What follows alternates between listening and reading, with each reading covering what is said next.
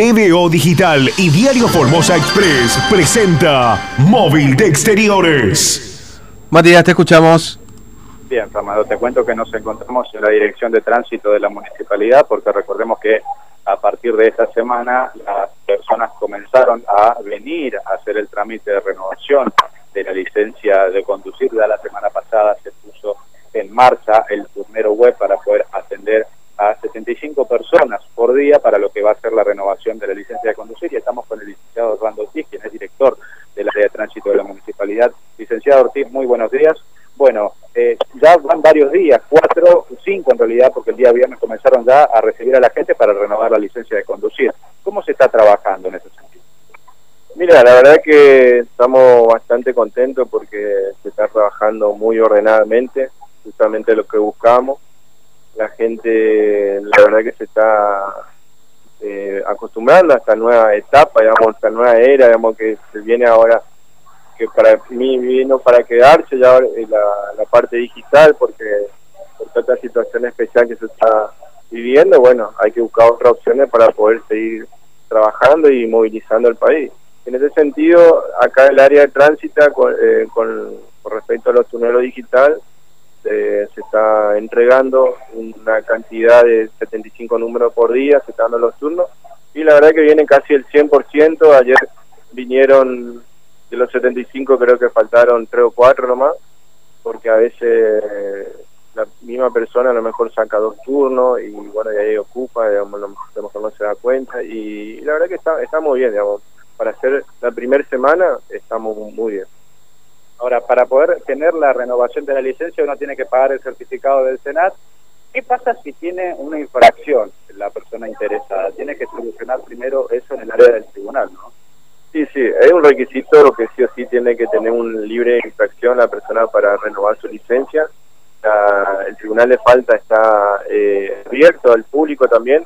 Hay que recordar que el tribunal de falta está acá arriba de nosotros, en acá de dirección del tránsito.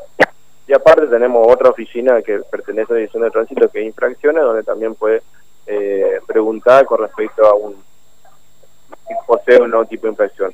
En los requisitos donde indica la página, hay que recordarle a la gente que en la página Formosa tu Ciudad están todos los requisitos para obtener la licencia y justamente habla el libre de deuda en, en tal sentido que no tenga libre infracción.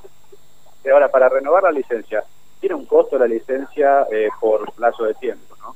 Exactamente, todo depende de la categoría, de la edad también, y porque para darte una idea, por ejemplo, un ejemplo, digamos, una categoría AB, que es la, categoría más común que la gente saca, que es para moto y auto, puede sacar hasta 5 años. Una categoría D, que ya es profesional, que es para transporte pasajero, eh, hasta un año nomás en algunos casos. Y así van variando de acuerdo a la ley de tránsito.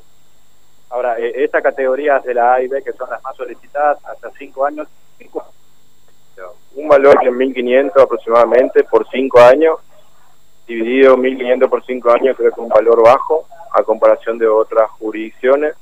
Y bueno, se mantienen esos precios y son los valores más o menos que se maneja. Y después para motos está mucho más menor, están 500 pesos más o menos aproximadamente para motos, para autos 700 y así va variando.